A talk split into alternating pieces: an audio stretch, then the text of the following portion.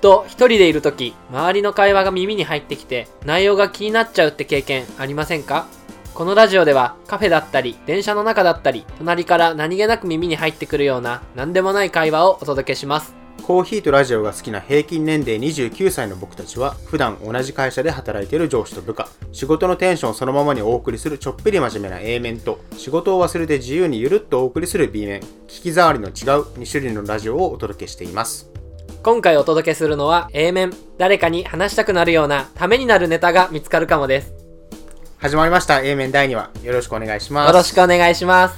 今回はですね携帯電話とか、まあ、モバイルをはいこうテーマにちょっと話していきたいんですけども、うんうんうん。まず最初にちょっと昔になっちゃうんですけども、はい。2月の最終週にですねはい。あのモバイルワイヤレスコングレス MWC ってえ、な、何語ですか？言うんですけど 携帯電話の日本一で世界で最大規模のものがあるんですね。はいはい。これ毎年のようにスペインのバルセロナ、うんうん。あとサッカーとかでねはい。有名な場所ですけども、うんうん。開かれます。ここにはですね通信関係の事業者、まあ、日本でいうと NTT ドコモとかね、えーありますけれどもであったり端末のメーカーさん、はいサムスンとか、はいはいはい。まあ、日本のメーカーだとソニーさんとかうん。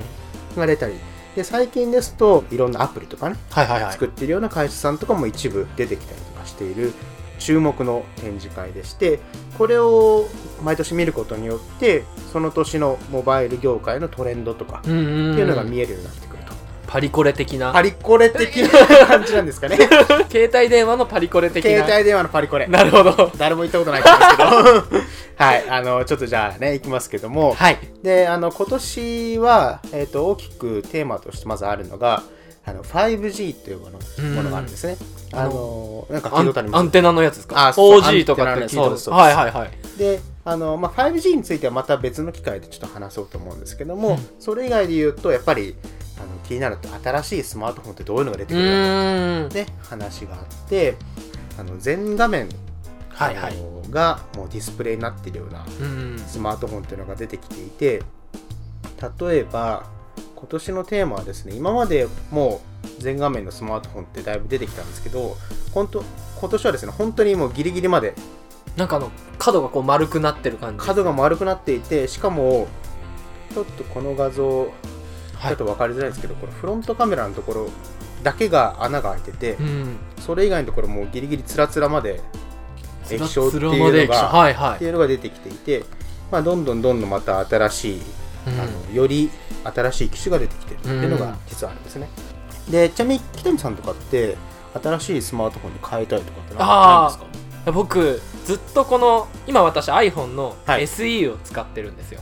SE SE、あの、5S とかはいの、あの、進化系みたいな。進化系とは言いつつ あれいつ頃出たんだろういや、なだいぶ前だと思うんですけど、そう2016年3月31日あ、そうです、これです、これです。はいはいはい。この、僕、このサイズ感がすごく好きで、やっぱポケットに入る。うん。うんうん。まあ、若干、今、なんていうんですか、厚さっていうんですか。はいはいはい。厚さ自体はあるんですけどもこのサイズ感がやっぱ片手で操作する上で便利だったりとか。なるほど。でこの SE の例えば2とかが出たら変えようと思ってずっと待ってたんですけど、はい。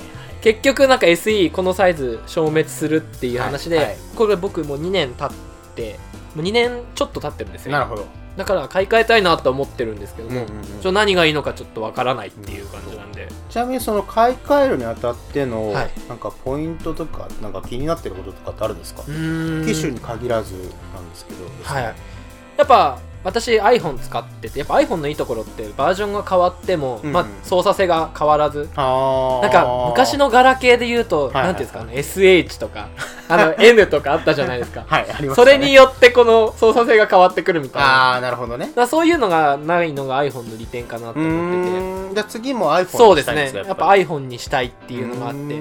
まあ私気になってるのはほまあ iPhone8 ちょ8はいはい。っとお財布携帯とかはなんていうんですかこの SE にはなかった。なかった。あれ機能7以降ですね。そうですよね、はい。だからそれが使えて、まあ、正当な進化じゃないですけど物理ボタンがありの iPhone の最終形。っていう意味で8にしたいかなって思ってるんですよね、勝手にも最終形にしましたけど。い、やもうなんか10からちょっと若干変わりましたよね。まあだいぶ変わりましたけどね、もうなんはいかそこでの不具合とかちょっと心配かなっていうのもあります。まあボタンっていうところで言うと、まあ、実はそこもいろいろ話せることがあって、うんうん。あのあのボタン自体が欲しいっていう人と、はい。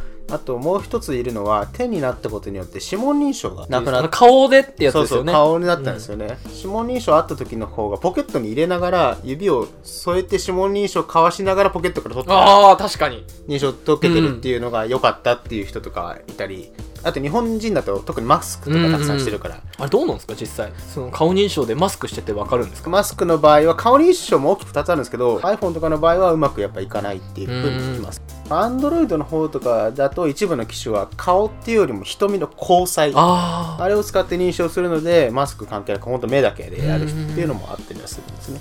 あとは指紋認証もじゃあ全くなくなったかっていうとそうではなくて、うん。最新の技術だとスマートフォンのこの液晶の裏側に指紋を読み取るチップがあって、うん。液晶に指を当てると指紋認証されるっていうなるほものもどもう実際に発表されていますね、うん。うん。ピンポイントにあのボタンの裏じゃなくて液晶どこでもみたいな。えっとねいやエリアは決まってます。あーなるほど。エリアは決まってるんですけど大体の場所を触るとうん。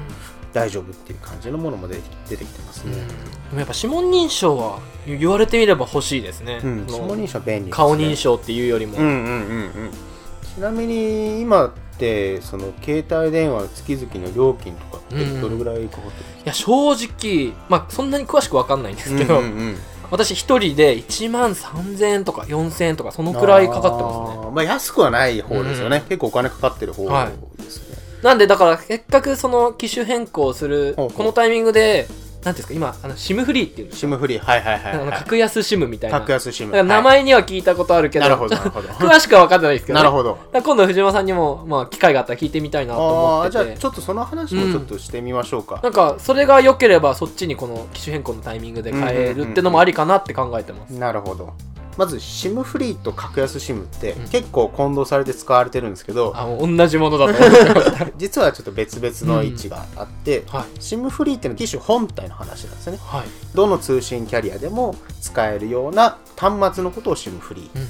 入れ物ってことですか？端末自こ体の機械自体、うんそれに対して格安 SIM あるいは MVNO なんていうふうに言われるのが実際に通信のサービスを提供している会社さんのこと。楽天モバイルさんとか、えー LINE モバイルさんとか、うん。ああいうのが MVNO って呼ばれてるものなんですね、まあ、端末の方は iPhone の例えば中古を買うとかね、はい。い、う方法があるので、まあ、いいとしてはい。格安 SIM に、まあ、するにはどうすればいいかとか、そもそもの料金見直すにはどうすればいいかっていう話をちょっとしましょう、ちなみに au ソフトバンクドコモどれ使ってる私はもう初めて携帯を持った時からどこも。ああなるほどえっと、実は携帯電話の料金プランとかって見直した方がもちろんよくて、はいはい。で実は見直すのそんなに難しくないんですよ、うんで一つの方法はドコモショップとかに行って料金プランを見直したいんですけどっていうふうに言うと、はい。スタッフの方が丁寧に、うん。あのコンサルティングしてくれたりします。なんか勝手にこう行くとよ、はいはい。逆にこうなんか 上乗せされてみたいなイメージがあるんですよね。えっとねあながち間違ってはいないんですけどちゃんとね説明してくれるスタッフさんもいるので、お店によりけりっていうところあるんですよ。りけりはい。そうそうところあります。でもう一つはドコモのお客さんっていうのはマイドコモっていうサイトがあって、なんかアプリであります。そうそうそう入れてます入れてます。でアプリだけではなくて実はパソコンのサイトがもともとあって、うん具体的に今自分がどんなサービスを契約しているのかっていうのがもっと細かく見ることができるんですね、ドコモ ID とか D アカウントと呼ばれるものを使ってログインすると見られるんですけどそれを見ると具体的にどんなプランで契約しているのかとか、あるいはまあ契約している住所の変更の手続きとか、はい。い、ろんなことができたりします。じゃあ格安 SIM のメリットデメリットみたいな話をすると、まあメリットは？安い。その安い分ちょっと怖いなっていうのもあって、なるほどなるほど。ちょっとやっぱ知識がない分、はいはいはい。なんか一歩踏み出す。このドコモ歴十何年の私が そっちにこう飛び出すっていうのははいちょっとい怖い部分があって、なるほど。デメリットももちろんありますと、はい。で例えば具体的に言うとこれあんまりね大人の人はあんまり関係ないんですけど支払い方法がクレジットカード払いだけってことがまず多いですと、うんだからどうしても何かの都合で請求書払いにしたいとか、う口座振り込みにしたいとかっていう時はそこでもう合わないっていうケースがあるっていうのが一つ。はいあとはもう一つは格安 SIM の会社の場合って、まあだいぶ実店舗も増えてきたんですけども、はい。えっと Y モバイルさんとかとかはね普通にお店たくさんありますけど、えっととはいえいわゆる大手三大キャリアに比べるとやっぱり実店舗の数はどうしても少ないですと、うん。そうするとどういうことかっていうといろんな申し込みとか手続きはい。は基本的にインターネットのそのマイページ、うん。会員サイトで自分でやんなきゃいけないとか、あるいはなかなかつながりにくいコールセンターとかああ、なるほど。いうようなところがまああえて言えばデメリットかなっていうところはあったりしますうん。でもうちょっと細かい話で言うと一般的な携帯電話会社ドコモ au ソフトバンクとかだとはい。例えば料金プラン変えたいってなったら月ごとにこう変える例えば今日行って今月末までは今のプランうんで来月1日から新しいプランに切り替えることもできれば一旦今日まででもう切り替えちゃって、はい。まあ、日割りで計算して、明日からもう次のプランにしますとか結構柔軟にできたりするんですね。はい。でそこが格安 SIM の場合だとそこまで柔軟じゃないケースとかが結構あって、ういろんな情報を変更したいとかプラン変更したい。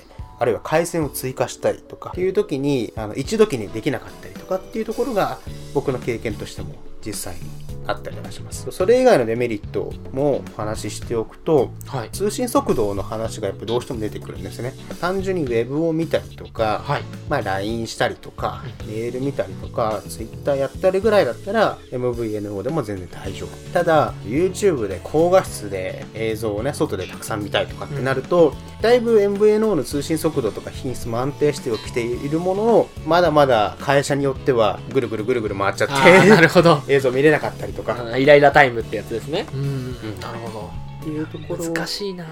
があったりしますね。うん。ただ、一つの提案というか、アドバイスとしてあるのは、はい。いわゆる一般的な携帯電話会社って1回契約したら2年間とか3年間、ねはいはい解約するとお金かかっちゃいますと。